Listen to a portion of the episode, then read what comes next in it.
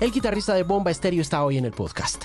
Con él conversamos y hacemos un ejercicio de memoria que comienza con su estadía de niño en Buenos Aires al lado de uno de los Lelutier por circunstancias de la vida y procedemos a hablar de su primer piano, de su primer rock al parque, de sus primeros proyectos y de cómo ellos se convirtieron en el nacimiento de Bomba Estéreo, del éxito de Fuego, de Fiesta, de Soy Yo, del destino de una banda como Bomba sin los festivales en el horizonte y de su nuevo proyecto titulado Monte. La charla con Simón Mejía comienza con una anécdota muy interesante de su vida personal y un regreso importante a su infancia, su vida al lado de uno de los Lelutier. Simón Mejía, de Bomba Estéreo, es mi invitado muy especial a este nuevo episodio del podcast por Canal 13.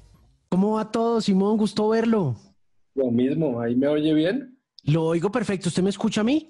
Sí. Ah, bueno, ¿dónde anda? En mi casa, en mi estudio. Muéstremelo, muestre el estudio. ¿Cómo es? Déjeme ver que yo estoy montando el mío y, no tengo ni idea de cómo montar un estudio.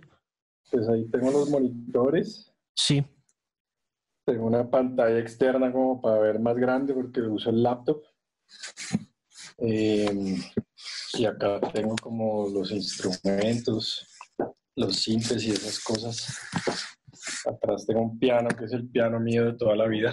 ¿Lo alcanza a ver? Sí, claro, súper chévere el piano y las guitarras.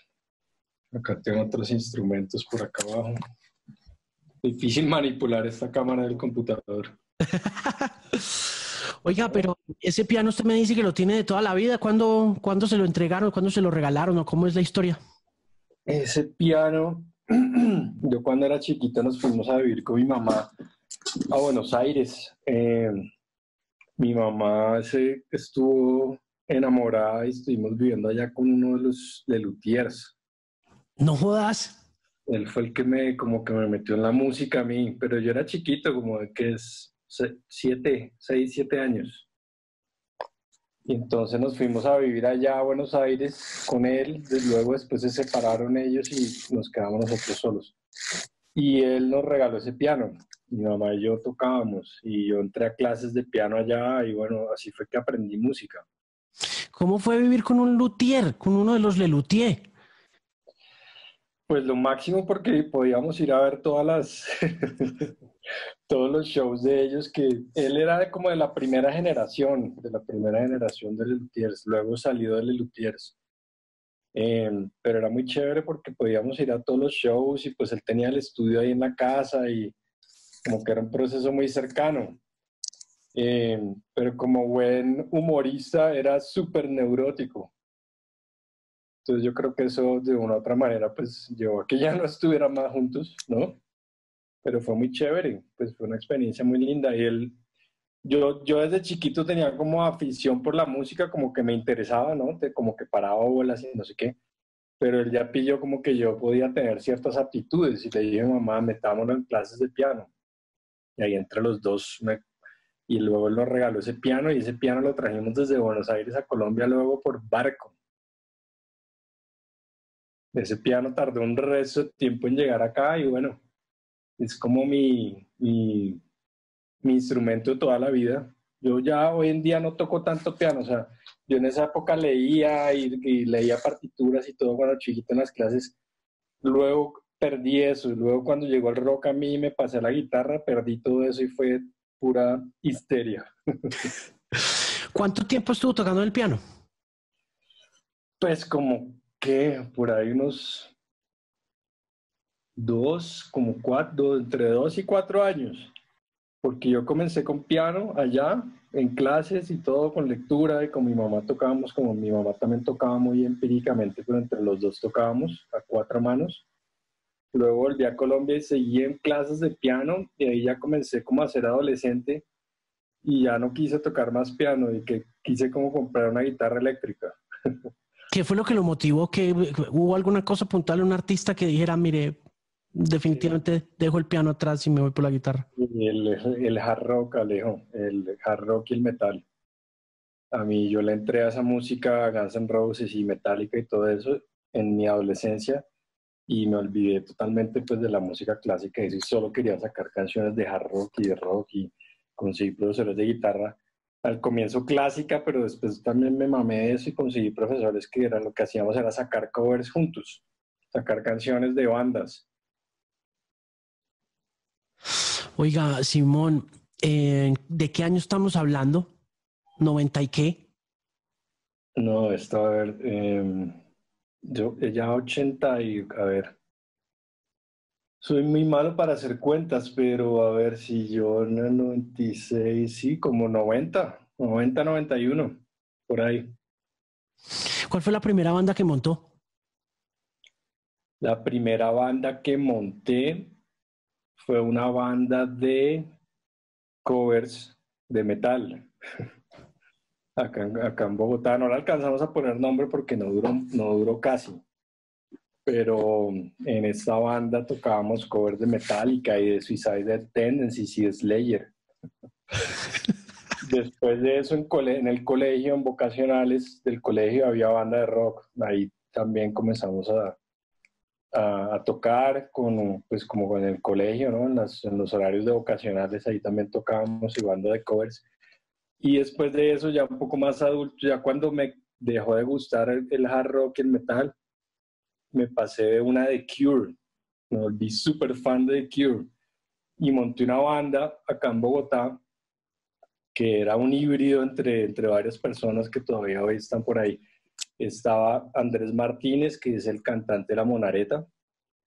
Él cantaba y él cantaba igualito, hacíamos solo covers de Cure. Él cantaba igualito a Robert Smith. En la batería tocaba Juan Camilo Osorio, que es el baterista de Ultrágeno, que es amigo mío desde el colegio. Eh, estaba yo y bueno, y otros dos chicos ahí, y esa banda se llamaba Sol de Medianoche. Y tocábamos puros covers de The Cure y hacia el final de eso comenzamos a montar música nuestra, pero muy inspirada en The Cure.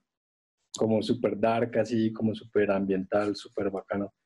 Y eso fue realmente la primera banda, banda, alcanzamos a presentarnos por ahí en, lugares.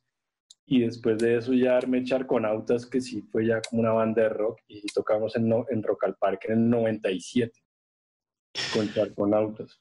¿Cuánto tiempo duró Charconautas? Charconautas duró como cuatro años, más o menos. Cuatro años. Yo los vi con Superlitio en noviembre, octubre de 1999 en el hangar en Villamaría, en Manizales.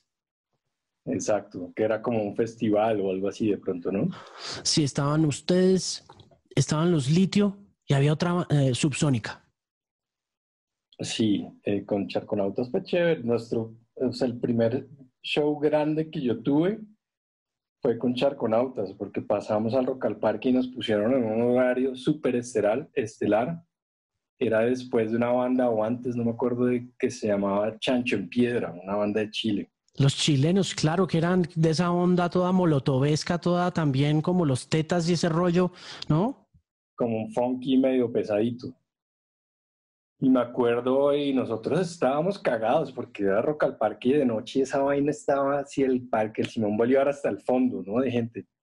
Y nosotros pues, no sabíamos qué hacer y nos ocurrió la grandiosa idea de montar un cover de Black Sabbath para abrir ese show. Y montamos un cover de, de Iron Man, ¿no? Era como una mezcla entre Iron Man y, y otra de Black Sabbath que ahora se me va el nombre. Y, Paranoid, de pronto. Y Paranoid, sí. Eso, hicimos como un, como un mashup ahí de las dos en español y abrimos el concierto con eso, entonces ya nos ganamos, el público estaba ganado. de ahí para adelante fue solo, fue solo, solo éxito, pues estuvo buenísimo, buenísimo, buen, buen recuerdo, buen recuerdo.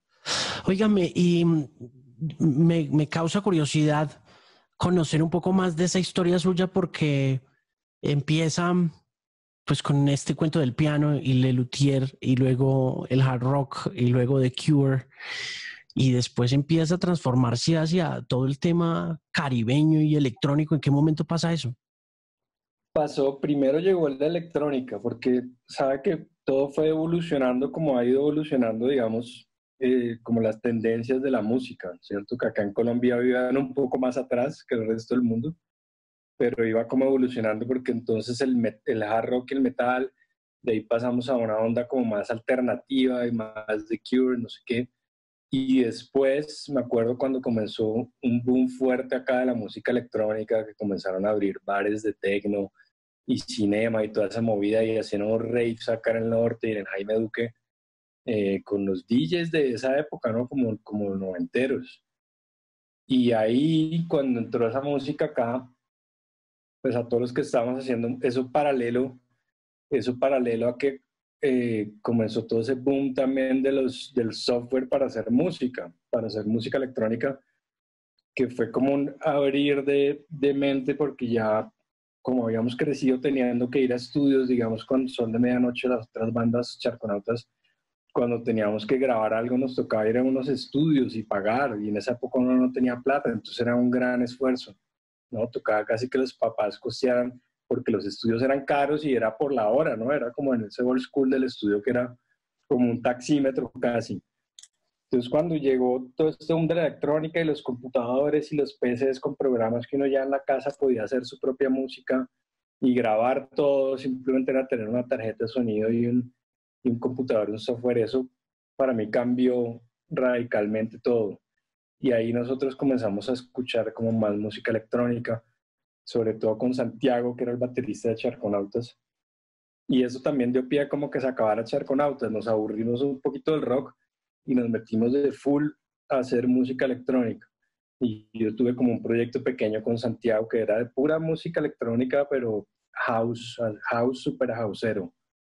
Y ahí estuvimos como, como varios tiempo ahí experimentando y haciendo pistas con el Fruity Loops en esa época. Ahora el Fruity Loops volvió otra vez, está, está como en boga, pero en esa época era como de esos software fáciles de manejar, ¿no? Que eran caseros y no podía programar ahí sus loops y sus beats y sus sintetizadores y todo eso. Y ahí estuvimos un rato en eso. Y paralelo a eso, yo comencé como la inquietud como, bueno, cómo, cómo poder mezclar, cómo darle a esta música electrónica un toque para que no suene para que no suene como que estamos pretendiendo copiar la música de, Londres y de Nueva York y de Detroit y eso, sino hacer algo un poco más de acá. Y ahí comencé como a buscar en la cumbia y en esos discos y paralelo a eso, Héctor hizo el proyecto de Entre Casa, eso fue como un cambio decisivo, proyecto de Entre Casa que estaba inspirado en Nortec, digamos que Nortec fue como uno de esos puntos de referencia importantes que era ok, acá en Latinoamérica podemos hacer una música electrónica que sea nuestra también, ¿no? Que tenga las cadencias, porque tenemos toda nuestra música bailable, que es la música tropical y la cumbia y todo eso, que es música bailable, y la música electrónica es música bailable también. ¿Cómo mezclar esos dos mundos, no? Y ahí yo solito, ya solito me fui y comencé como a darle vueltas a la cosa, a darle vueltas, y ahí fue como descubriendo ese sonido con el cual me quedaría los próximos 15 años. ¿Y cómo encontró a Lee o cómo se encontró con Lee, perdón? Con Liliana nos encontramos, como yo comencé a indagar en esto y como a buscar y ahí paralelo conocí a DJ Fresh, em, que es un DJ de acá de Bogotá, old school, de toda la vida, de más de hip hop, pero Fresh también tenía una onda muy chévere que ya me lo había pillado, que él agarraba también discos de cumbia en los, en los tornamesas, agarraba discos de cumbia y les montaba unos breakbeats encima y hacía como unas fusiones súper interesantes, entonces comencé a trabajar con él y hacer música, ¿no? Como indagando este sonido, no sé qué, y teníamos un colectivo que era con DJ Fresh, yo y un percusionista que se llamaba Diego Cadavid. Ese, grupo se llamaba AM770.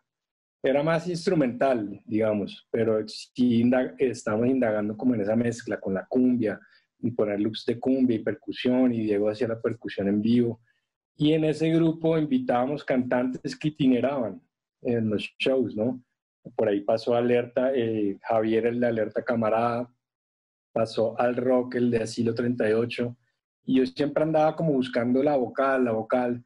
En el estudio invitaba a mucha gente que grabara, muchas chicas, y en medio de eso eh, fui un día, teníamos un día un concierto de entre casa precisamente, que organizaron en el downtown, eh, ahí enfrente al Hotel Tequendama, organizaron un show de, de entre casa y habían más grupos y ahí tocó Mr. Gómez en Bombay, que era un grupo también como de esa época y Liliana cantaba ahí.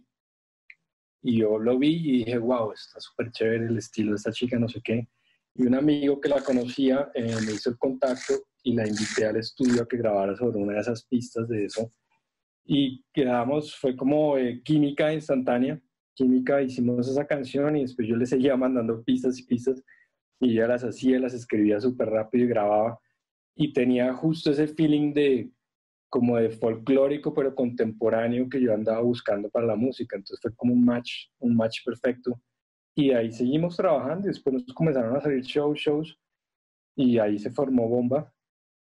Eso me lleva a preguntarle sobre la influencia que finalmente tienen los músicos en las tendencias, porque así como ustedes se aburrieron del rock, como me lo decía hace un rato, y empezaron a buscar en esos sonidos electrónicos una forma de expresarse sin sonar pretenciosos y sin copiar directamente a la escena de donde provenían esos sonidos electrónicos, siento yo que que en términos generales piensa uno que si el músico de rock que uno admiraba en aquella época, tipo Charconautas, eh, se aburrió de eso, eh, él mismo jaló a ese público hacia allá, hacia, hacia esa otra tendencia de conectar esos dos mundos, del mundo de Europa con el Caribe, con un poquito de, del espíritu de ese rockero que de todas maneras sigue teniendo bomba estéreo, ¿no? En ese orden de ideas, la pregunta es, eh, ¿Qué tan responsables son los músicos finalmente de que las tendencias como esta se consoliden y terminen transformando a un público entero que en algún momento estuvo en el rock y que va migrando en la medida en que también el músico lo va haciendo?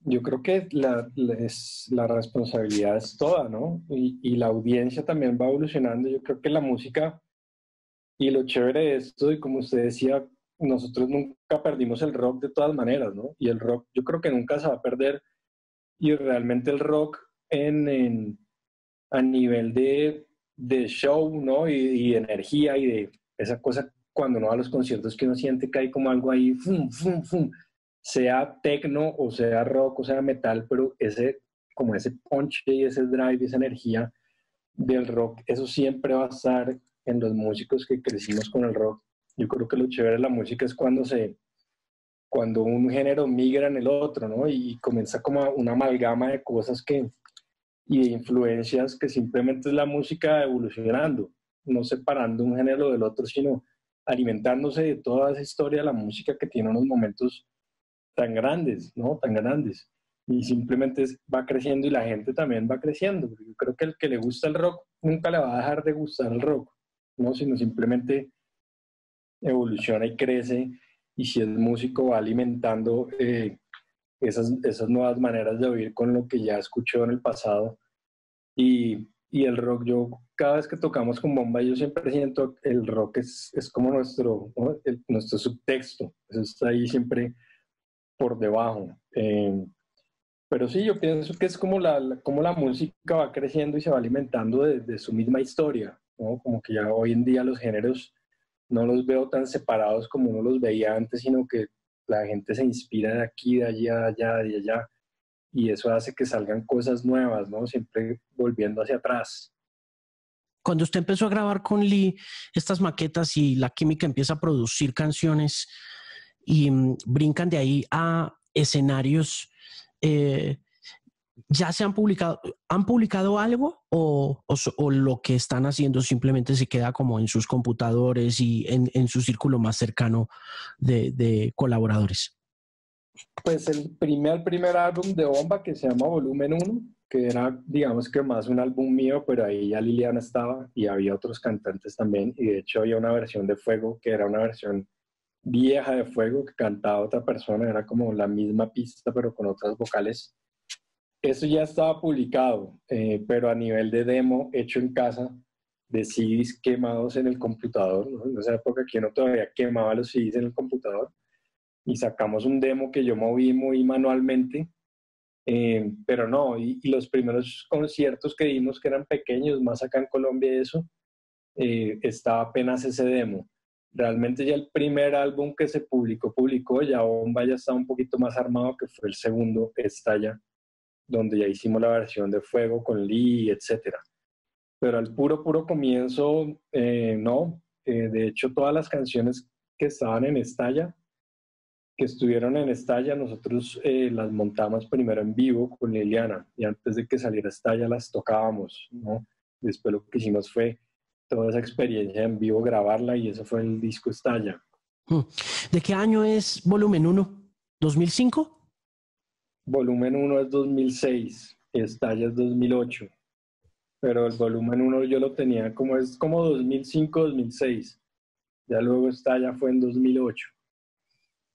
Ese es un disco difícil de conseguir hoy en día, o sea, se encuentra en segunda por ahí, pero pero es jodidito de encontrar. Es, es de esas copiecitas de, de, música nacional que uno quiere tener en la, en la discoteca y que va y busca y no encuentra. Y si va a buscar en algún lugar, no es tan fácil. ¿El de volumen 1 o estalla? Volumen 1. Estalla creo que uno alcanza a verlo por ahí como en Discogs y esas cosas, ¿no? Pero, pero volumen 1, digamos que así como a simple vista, como abuelo de pájaro, como decir, ve, vos tenés el volumen 1, no todo el mundo tiene el volumen 1. No, es más difícil porque fue un prensaje muy, muy limitado y el puro, el puro primero, que es el que te digo que, que quemamos en la misma casa, en la torre esa que no quemaba, y, y ese, ese fue muy, fueron cientos de copias que hicimos y realmente la hice más yo como para repartir y fui al LAMC y lo repartí, ¿no? Como para hacer más, más PR, eso fue más, más como un demo de PR. Después ya Polen, eh, cuando ya firmamos con Polen, eh, él hizo un prensaje, pero muy pequeño también. Entonces yo creo que ya conseguir copias de eso en, Spotify está. Sí, claro, claro. En Spotify se encuentra. Em, eso me lleva a preguntarle también eso que usted dijo después, y es que en aquel momento como que se había desaparecido mucho la, la industria como estaba establecida en los 90, como la habíamos experimentado nosotros como consumidores y era pues ese tema de grabar en un estudio y todo lo que hablábamos también del taxímetro que representaba, lo costoso que era y pasar de ahí a grabar canciones como en casa, como meterlas en, coger los discos y quemarlos en, en la torre grande que, que servía pues para, ser, para servir de quemador y todo ese rollo. Y ya aparece entonces eh, la posibilidad de poner estas canciones en una, en una tarima. Y creo que es más importante o fue más importante para ustedes la tarima para después construir nuevamente fuego, por ejemplo, eh, cuando se subieron, como le pasó, por ejemplo, a los Talking Heads, es que lo oigo hablar y, y pienso un poco en David Byrne porque David Byrne dicen cómo funciona la música, que cuando el hombre se montó a CBGBs y empezó a tocar las canciones, lo que hizo fue recrear lo que estaban tocando en CBGBs, que era una cosa completamente opuesta a lo que había pasado en los 60, en los 70 allá en Estados Unidos y era pues que estos personajes estaban grabando música en un estudio y quedaba perfecto y en, en tarima no era, no era tan importante. ¿A ustedes les pasó igual o no? Sí, nos pasó igual, nos pasó igual que, es, está en total relación con eso, que es como el contexto, cómo los contextos cambian los fenómenos artísticos, ¿no? y, pero para nosotros, eh, yo siempre he visto, quizás ya hacia lo, lo, más reciente no, pero siempre vi a Bomba como una banda en vivo, una banda en vivo. Por eso mismo del espíritu del rock y todo, y cuando la batería entró a Bomba, porque al comienzo no había batería, y dijimos, esta banda le falta algo para que en vivo sea, ¿no? Ahí es donde entra el elemento rock, porque la batería es como el elemento rock. Y Bomba siempre fue, y de hecho Fuego fue una canción que se hizo en tarima. Digo, se hizo grande en tarima, porque Fuego nunca fue un, un éxito de radio que me dijera, wow, está sonando en todas las emisoras. No, fue una canción que cuando la tocábamos tenía tanta energía y la gente se ponía tan loca y armaban pogo porque nos tocaban en shows que íbamos y la gente estaba en fuego pogueando. Y ahí, y ahí fue que se hizo, que fue regando como la bola de esa canción. Ya luego cuando la grabamos, tratamos de traducir con esa y con todas las otras que están en estalla, esa energía del vivo al disco, que nunca se logró, nunca se logró realmente. En el disco siempre sonaba todo como más contenido, ¿no? Estaba como todo un poco más el en vivo siempre era mucho más arriba, pero tratábamos de hacer eso. Y todos los primeros discos de Bomba hasta Elegancia Tropical fueron canciones primero que armamos y tocamos en vivo y después las llevamos al álbum. Fue a la inversa.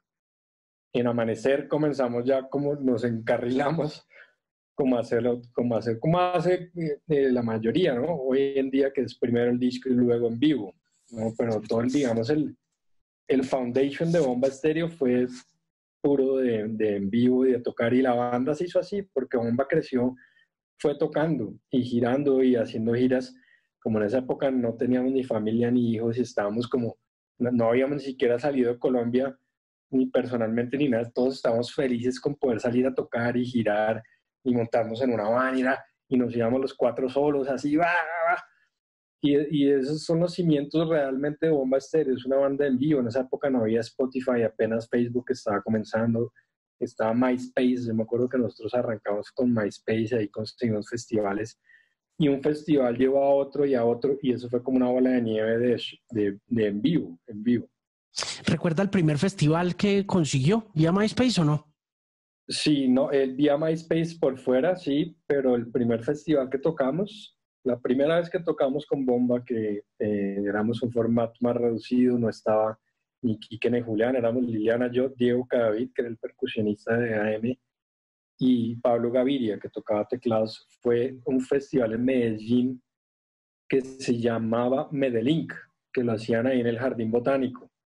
Y justo esa vez también estuvo tocando un formato de sistema que no era el sistema que conocemos ahora, sino el sistema del comienzo. Y tocó a alguien también que nos influenció muchísimo. Influenció muchísimo a Liliana porque usaba dos micrófonos, uno con delay y otro limpio, que es un artista que se llama Dick el Demasiado, que es un artista holandés que hace unas cumbias como, como, como de fuera de órbita, con unas cumbias locas. Eh, ahí fue la primera vez, el primer festival que tocamos. Eh, apenas estábamos montando el repertorio, apenas nos conocíamos con Liliana y fuimos y, y, tocamos ahí. Ya luego los festivales por fuera, sí fue vía MySpace, conseguimos cosas en Europa, los festivales en Holanda, eh, una cosa en el Colombiage, en, en Londres. Y bueno, y como en esa carrera de festivales uno va y toca un festival y ahí hay programadores de otros festivales, entonces eso se va como regando y el show de Bomba siempre fue un show fuerte y en esa época esa música también era como súper primicia, entonces fue regando, regando, regando y cada vez estábamos era más tocando por fuera de casa, sobre todo. En Elegancia Tropical usted eh, decide, yo me acuerdo mucho cuando lanzamos Elegancia Tropical ahí en la X y creo que sigue siendo mi disco favorito de Bomba por, por esa, eh, como la osadía, ¿sabe? Como que eh, por aventurarse aún más en la electrónica, entendiendo ya pues sus raíces latinoamericanas y caribe, pero ya a un punto que se sentía arriesgado, ¿no? No era como muy arriesgado elegancia. Sí, fue un disco arriesgado y también fue muy esquizofrénico como se hizo, en, medio de giras, en total desorden. Eh, pero había, lo que se rescata de ese disco es que así no lo ponga, de pronto no suena tan bien como los otros, pero tiene algo que los otros, no, los demás adelante no tienen, ¿no? Eh, pero algo ahí importante es que estábamos el, el bomba eh, eh, original, ¿no? Estábamos el bomba original que éramos Liliana, Julián, Quique y yo. y ese fue el bomba del Foundation de, para, para el del sonido bomba. Y el disco lo hicimos entre los cuatro. Los cuatro grabamos ahí entonces eh, tenía una cosa muy única, estábamos descubriendo, ¿no? Como descubriendo muchas cosas eh, y tratando de traducir eso que hacíamos en el vivo, que era tan fuerte, al disco. Entonces fue, fue un proceso muy chévere, fue un proceso muy chévere y muy único. Re psicodélico ese disco. Sí, muy psicodélico, muy, muy experimental, muy, con mucho funk de Brasil, que también era una cosa que uno, yo no sabía de, de, creo que era Benegao el que está ahí. Está Benegao y hay otra canción con, eh, con Buraca. Y, y, hay, y está Buraca, pues Buraca sí sonaba como en el mundo comercial en el que me muevo yo, pero ya como ese pasito más allá con Benegao era como, wow, ¿qué es esto? ¿no? Y, y, y era una entrada al funk de Brasil, ¿no? Al funk carioca y esa vuelta. Sí, es que Venegado, por ejemplo, y todas las cosas que nos pasaban en esa época y todavía eran cosas de los viajes y del en vivo. A Venegado lo conocimos allá en Río, él es de Río. en, en un show, los conocimos en un show, nos hicimos muy amigos y luego, bueno, cada vez que vamos allá siempre es como es nuestro amigo allá, ¿no? hicimos muy llaves y pues un músico impresionante, exacto, un rap, un flow ahí muy, muy, muy especial.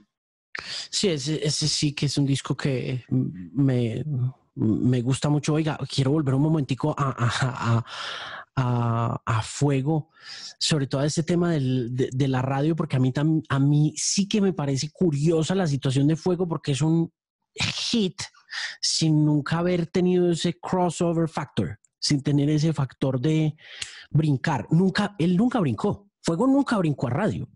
tuvo sus momentos. Yo, por ejemplo, en X eh, la puse, sé que Radiónica puso, sé que Villalobos ahí como que la puso de vez en cuando, pero esa canción nunca entró a una rotación regular, de manera que me parece que es una canción muy única en el sentido de que siempre transitó como esa delgada y riesgosa línea suya de, de estar acá y estar acá como de no, pero, pero, o sea, ofrecer un impacto muy grande sin que terminara pues haciendo lo que hace la radio con muchas canciones que son muy, muy chimbas, que son muy bacanas, pero, pero que terminan muy quemadas, como decimos nosotros, ¿no? Sí, Fuego es como la, el hit que nunca fue hit. Eh, pasa, pasa como ha pasado en general con Bomba. Nosotros nunca hemos sido una banda hiperradial, ¿no? Nunca, nunca. Ni siquiera con la de Will Smith, que uno pensaba que, wow, esto va, no. Porque siempre ha estado esa delgada línea de Bomba entre ser una banda pop y ser una banda alternativa, ¿no? Siempre ha tenido como eso ahí. Pero con Fuego pasó algo muy, muy particular. Eh, aparte de los en vivo, que sí era la canción a highlight del en vivo, era Fuego en esa época fue que entró en unas cosas de audiovisual muy fuertes, muy grandes. Por ejemplo, en, Argentina fue parte de una cortinilla de un programa que se llamaba El Puntero o algo así, que era un programa de televisión, televisión muy popular. Entró en el juego de la FIFA, que creo que ninguna banda latina, o yo no sé si ese juego, como yo no, yo no juego mucho videojuegos, pero sé que creo que eran las primeras bandas latinas que estaban en ese juego. Sí, lo fue. juego nos trajo muchos fans a nosotros, el juego de la FIFA. Hizo una campaña de McDonald's que apenas nos, llegó eso. McDonald's era como, no, ¿qué vamos a hacer McDonald's? Que, que esta porquería, nos vamos a vender, no sé qué, pero bueno, ahí entró en lo de McDonald's, eso también fue grande. Y sincronizaron fuego en muchas cosas de, de televisión gringa también, como en series, ¿no? Y en escenas. Entonces estaba como por ahí rondando y los DJs de esa época, cuando estuvo en boom toda esta música, cumbia electrónica, etcétera, los DJs agarraron fuego y fuego también era como un, highlight de DJ sets en todas partes del mundo. Los DJs esparcieron fuego por, por muchas partes, ¿no? Entonces fue como un todo, todo menos la radio.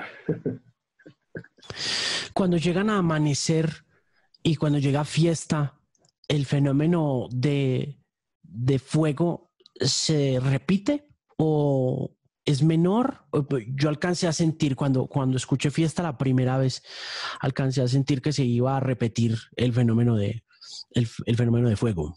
Sí, yo creo que sí. hoy en día sí, al, apenas salió fiesta no fue tan bien recibida. De hecho, la de mucha gente la odiaba y a mucha gente le gustaba. A mí el comienzo no me gustaba tanto. Me gustó más cuando se hizo en vivo y en vivo ya luego, hoy en día, o cuando giramos ese disco, el momento de fiesta era, es, es un momento fuerte del show también. Cuando cae el drop y entra eso, es, es un momento de, eh, frenético, tiene esa fuerza.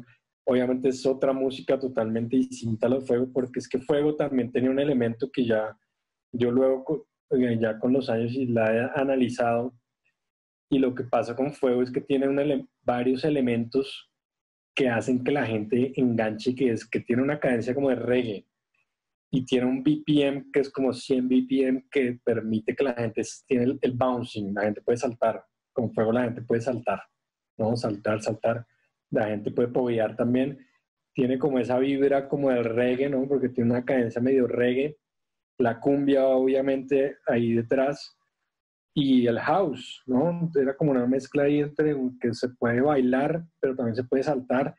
Y el que quiere, porque ya en el show hacíamos al final como un solo de guitarra con distorsión, el que quiere la puede poguear también. Sí, tiene reggae, tiene hip hop, tiene cumbia, tiene house, tiene, tiene de todo esa canción. Es una vaina muy bien hechecita. Y la otra, la fiesta me gusta. A mí lo que pasa es que cuando ustedes lanzan fiesta también llegan muy coyunturales y encuentran y les sacan un poco de provecho a todo ese a toda esa bomba que le dieron al EDM, ¿no? Y todo lo que estaba pasando con Diplo y todo lo que estaba pasando con esos DJs que estaban como tan de moda en ese momento. Entonces oír ese drop era pues encontrarse como con esa conexión con lo contemporáneo, que también, repito, como pasó en su momento con Elegancia Tropical, solo que a un nivel mucho más mainstream, sentiría uno por lo que estaba pasando, pues vuelven y se conectan con la actualidad, ¿no? Sí, porque además eh, en ese disco Amanecer creo que Fiesta es como la única canción fuerte, el resto son un poco más como más calmadas. Eh, Fiesta era como el, headbanger ahí un poquito. Y tenía eso, es, fue como una, eh, una versión EDM del Carnaval de Barranquilla, más o menos esa canción.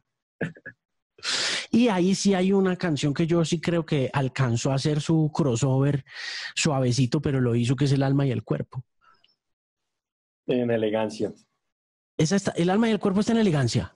El alma y el cuerpo está en elegancia, en, amanecer estas somos dos. Que esa, ah, esa es. Sí, sí, sí.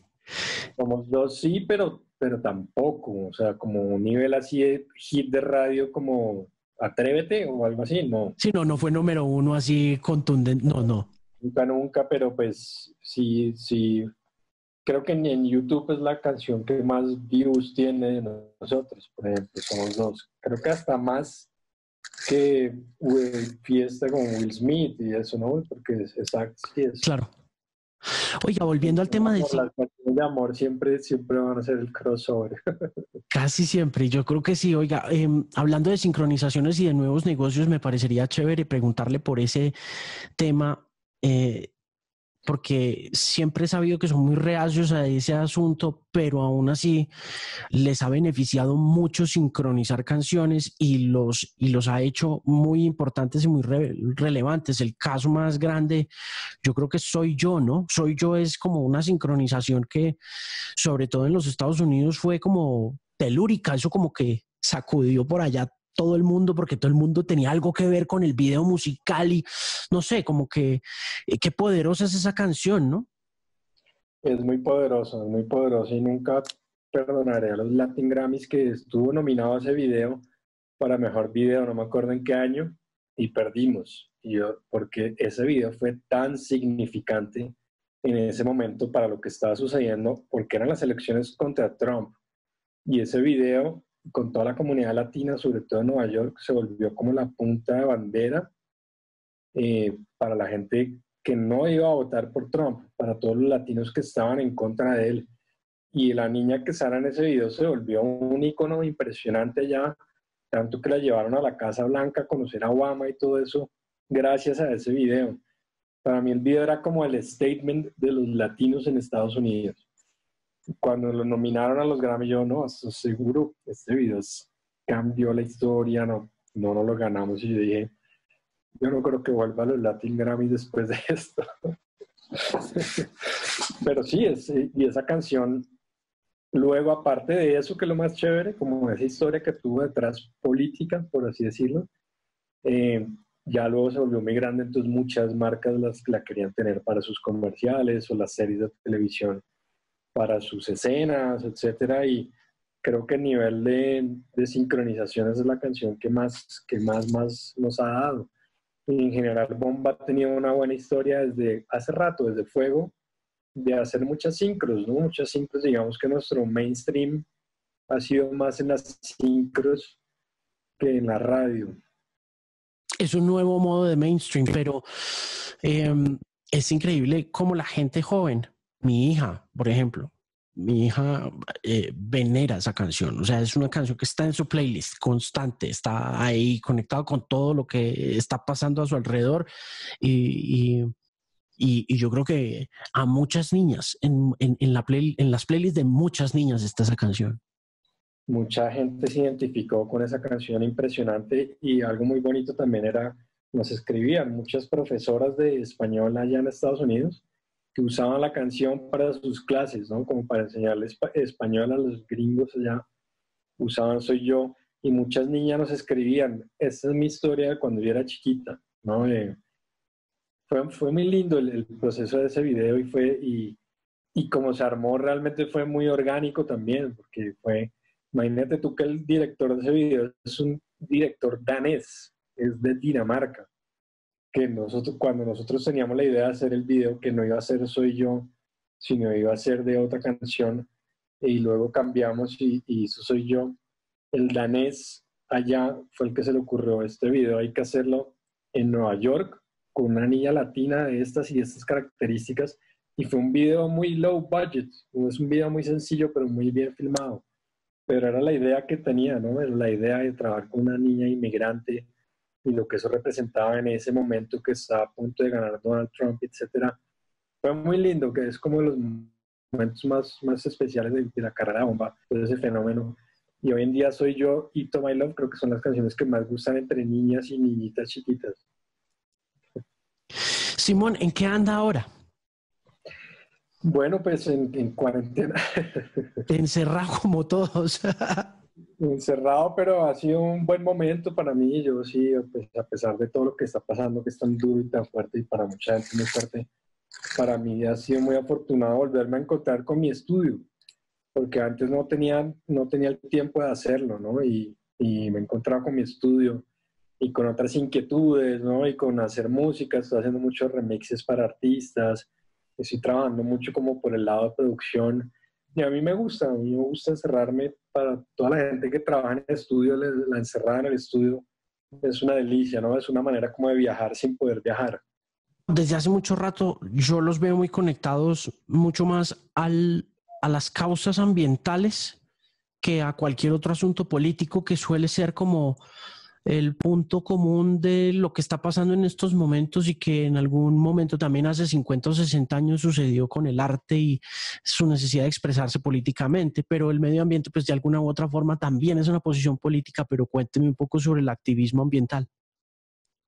Sí, eh, ya veníamos con esa espina cuando hicimos Ayo, yo ya venía con la espina hace años, hace años, pero muy como superficialmente. Cuando hicimos Ayo, eh, grabamos la mitad del álbum en Minca, que es en la Sierra Nevada de Santa Marta, en un estudio de, de Chris Castaño, que es un productor que vive ahí hace unos años y tiene un estudio muy chévere. Y la otra mitad la hicimos en Los Ángeles con Ricky Reed, el, productor de Amanecer. La parte de Minca. ¿Ricky Reed les produjo Amanecer a ustedes?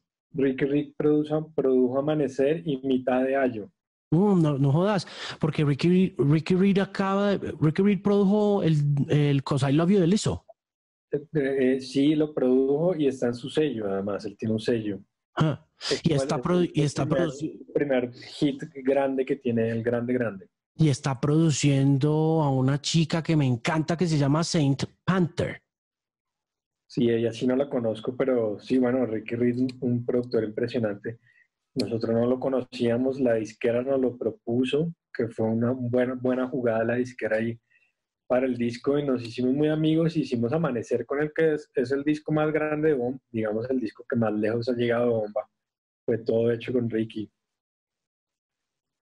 Em, pero bueno, volviendo al tema ambiental, eh, entonces en Ayo yo ya venía con la espina, Liliana también. Eh, antes de arrancar el disco hicimos un pagamento allá en la sierra con los, con los mamos que bajaron. Pagamento básicamente como para pedir permiso para hacer este proceso creativo en la sierra, y grabar y hacer la música. Este, y pedir permiso al lugar, ¿no? Porque esos lugares de poder uno tiene que pedir permiso para hacer las cosas y también para hacer un pagamento por la tierra. Y en ese momento, ese pagamento, yo siento eh, lo vine ya a concientizar después y mi esposa me dijo, es que fue ahí, fue ahí en ese momento. Yo siento que ellos, esos mamos, nos pusieron como unas, como unas semillas, como unos chips. Como que ustedes, su música, muy chévere y todo, pero tienen que usarla como una herramienta para lograr cosas, ¿no? Como para mejorar el mundo. y pues como nosotros veníamos conectados con el tema del medio ambiente, nos, ya nos conectamos full con eso. Y no, no a tratar de que toda la música fuera acerca de eso, pero sí siempre como llevar ese mensaje detrás y estar, y estar mirando y estar consciente de lo que está pasando. Acá en Colombia es un país muy complejo a ese nivel, ¿no? Entonces era simplemente llevar esa vocería, ¿no? Llevar esa vocería y tenía mucho que ver con nosotros, de donde viene nuestra música y todo está muy relacionado al medio ambiente, de donde viene Liliana, de la sierra, de acá, de los páramos, ¿no? Todo está como muy interconectado y cada vez fue más fuerte y nos volvimos, fue como unos voceros de eso, eh, ya hace un par de años y pues cada vez más, que está bueno porque también cada vez se va empeorando todo más, entonces hay que hacer más, más vocería del asunto. Claro. Usted está trabajando en un proyecto que sale ahora a finales de agosto. Hábleme de ese nuevo disco, de ese nuevo proyecto, de cuánto tiempo lleva haciéndolo, de eh, qué influencia tiene su activismo ambiental en él, de todo. Sí, exacto. Es un, un proyecto que se llama Monte, que viene de eso precisamente, porque en un punto del activismo también nos dimos cuenta que hay veces que el activismo por el activismo, el activismo en redes, se vuelve muy banal también, ¿no? Y nosotros fuimos conscientes, o yo me hice consciente de quizás la manera más fuerte de hacer activismo era a través de lo que yo sé hacer, que es hacer música y hacer arte. Entonces quizás los, los mensajes que se mandaran eh, de ese activismo fueran más a través de la música y a través del arte y no a través tanto de las palabras. Entonces hace rato, desde esa época yo venía haciendo grabaciones eh, de campo, ¿no? Con un micrófono venía haciendo grabaciones de campo de espacios naturales, ¿no? Al atardecer, al amanecer, grabando pájaros, sonidos. Cuando iba al Amazonas sacaba el micrófono y grababa sin tener muy claro qué iba a hacer con eso, pero más como para hacer un archivo, ¿no? Para hacer un archivo también de sonidos que quizás en un futuro van a cambiar o ya no van a estar o no sé. Era una especie de trabajo de memoria alrededor de eso. Y luego cuando los traje acá al estudio, comencé a escucharlos, a escucharlos y cada vez me iba sonando como más música, le, estaba buscando como, ok, ¿cuál es el lado musical? ¿Cómo puedo yo volver esto música? Y comencé a experimentar y a tratar de traducir esas frecuencias a las frecuencias de, beats y de música electrónica. Y así se fue armando el proyecto, armando, y hice una serie de canciones. Y dije, bueno, este es un proyecto que está muy chévere, lo voy a bautizar Monte y, y voy a sacarlo y voy a comenzar a sacar una serie de, de música que se va bajo este concepto, que es música que viene o está inspirada en la naturaleza, eh, y se hace música. Es un poco el mismo proceso de, la cumbia, la música folclórica de Colombia. Son músicas que vienen de cuando el hombre trató de imitar la naturaleza, los cantos de los pájaros, el sonido de los ríos, de los grillos, etc. Toda nuestra música folclórica viene de eso. Yo hice como el mismo proceso, pero traducido a música electrónica, es Proyecto Monte que quiero hacer varios lanzamientos, digamos, es el primer álbum, pero quiero seguir lanzando que, música que tenga como esa, como esa cualidad. ¿Cuánto tiempo le tomaron esas canciones? Entendiendo que venía ya grabando ese archivo un buen rato y, y que no debe ser nada fácil como ponerle música de todas maneras a ese sonido ambiente. Yo creo que más o menos un año. El álbum ya es del año pasado, ah, lo estoy sacando ahora, pero está del año pasado. Yo creo que fue todo el 2019, más o menos, que yo estuve como, como indagando. El 2019 fue un año también no muy fuerte de gira de bomba estéreo, entonces me dio pie a estar más acá en el estudio eh, y experimentar, pero fue un proceso como de más o menos un año, haciendo grabaciones, había grabaciones que tenía de antes y otras que ya hice específico para esto, pero fue un proceso como el 2019 más o menos. Los, ¿Lo ha influenciado alguna cosa que haya escuchado de esa naturaleza que conecte como al monte con, con la música electrónica, con secuencias o con, o con ese espíritu ambiental, artístico y estético? Pues no, no, no específicamente, ya ahorita ya como he encontrado cosas que ya, ya se han hecho, obviamente ya hay gente que ha hecho eso en los 70, hasta el mismo Stevie Wonder tiene un disco que es todo como con sonidos de naturaleza y hay, hay discografía de eso, hay discografía.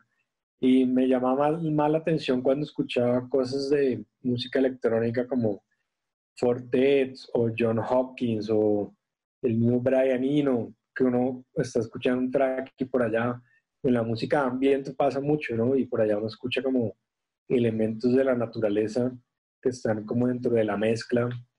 Eh, hace poco salió un disco también de, es una compilación con cantos de pájaros de Latinoamérica. Eh, y, he ido descubriendo cosas más, pero más como ahora, ¿cierto? ¿Qué lo motiva a, sacar un disco que no tiene esa eh, aspiración comercial, entendiendo que hay tanta gente allá afuera que quiera hacer música, no sé, para hacerse famoso o para tener el éxito que ha tenido Bomba? ¿Cuál es su motivación más grande para decir, voy a sacar un disco independientemente de que todo esto que usted me está contando, siento yo que puede cerrar mucho el nicho, ¿no? A, a cierto grupo de personas en particular, por ejemplo, a quienes hemos oído a a Daniel Lanois haciendo cositas solo después de haber producido a YouTube o al mismo Brian Eno haciendo su Music for Airports o a Deep Forest en la década de los 90 cogiendo como esa selva húmeda y cogiendo como el bosque africano o, los desiertos de África y esas cosas. Pues me motiva el gusto por experimentar. A mí siempre lo que más me ha gustado de la música es experimentar. Y eso se nos ha dado más a nosotros en el estudio. Obviamente la tarima lo hemos podido hacer, pero la tarima no siempre tiene los, los espacios de tiempo limitados, entonces el, el, gusto por experimentar, el gusto por el, más que la música, por el sonido, yo creo que algo muy interesante de la música electrónica, que es como el, el sonido adquiere una cualidad muy importante, como el color, el color, las atmósferas, eh, y también el, el placer de no tener ningún, ninguna expectativa comercial, ¿no? como libertad total. no, no tengo que preocuparme por estructura, ni que por la letra eso o eso, o por la duración, o por si va a gustar o no va a gustar. Es música realmente que yo hago para mí, eh, como una forma también de, de, mantener una memoria de unos sonidos que están allá afuera, que quizás en un futuro ya no vamos a escuchar y el gusto por, la, por sentarse en el estudio y como si fuera una nave espacial y no despegar y que no haya nadie allá jalando. Hey, hey, tienes que aterrizar. No, no, no, está por allá. Buenísimo, es una gran terapia, ¿no? Es una terapia y en estos momentos más, en estos momentos, yo sí agradezco mucho el, el poder tener un estudio y hacer música. Es la mejor manera de, de sobrellevar los tiempos que son difíciles, ¿no? La música, la música, sea la que sea, siento yo que tiene un, carácter terapéutico muy fuerte porque eh, pegas directamente sobre las emociones eh, y eso es, eso es muy fuerte y muy único. Usted que ha sido un músico tan eh, versado en el materia de festivales, ¿cómo ve la nueva normalidad de la música? ¿Usted cree que volveremos a festivalear? Tiene, me imagino que como festivalero que ha sido debe tener fe, pero tratando de verlo racionalmente, ¿cómo siente la cosa? ¿Cree que vamos a, volver a congregarnos allá? Pues eh, yo creo que sí, debería. Yo realmente me parecería muy depresivo si no sucede pero porque soy de la generación de, de que venimos de eso y que crecimos con eso. Ahora también veo que hay una coyuntura como hacia la ciencia ficción y hacia que de pronto las generaciones, como que este pueda ser el momento en que la realidad virtual, que todavía no está tan diseñada, pero que iba hacia eso, comience a reemplazar esos espacios. No sé si por porque por Insta Live y Zoom y eso nunca lo va a reemplazar, ¿cierto? Nunca va a ser lo mismo de ir a un festival y tener gente al lado y ver las bandas, nunca va a ser lo mismo que verla a través de una pantalla, pero quizás para nuevas generaciones que se ponen unas gafas y están con el sonido ahí surround y toda la vaina y no crecieron con eso, de pronto para ellos esa va a ser la nueva normalidad. Pero yo como una persona que viene de eso, diría que por favor regrese, son espacios sociales muy demasiado definitivos e importantes. Eh, y si no regresa sería demasiado depresivo. De Simón, ha sido un gusto volverlo a ver, esta vez de manera virtual. Le mando un abrazo enorme a usted, a los suyos. Espero que se encuentren muy bien. Felicitaciones por Monte. Es un esfuerzo espectacular, bellísimo y es un honor tener la oportunidad, el privilegio de volver a conversar con usted esta vez por fuera como del entorno de Bomba, pero un poquito sobre ellos y sobre este nuevo proyecto que estoy seguro que va a ser espectacular. Bueno, igualmente Alejo, gracias y nos veremos en algún festival. Espero que sí. Gracias por estar en el podcast. Adiós, un abrazo.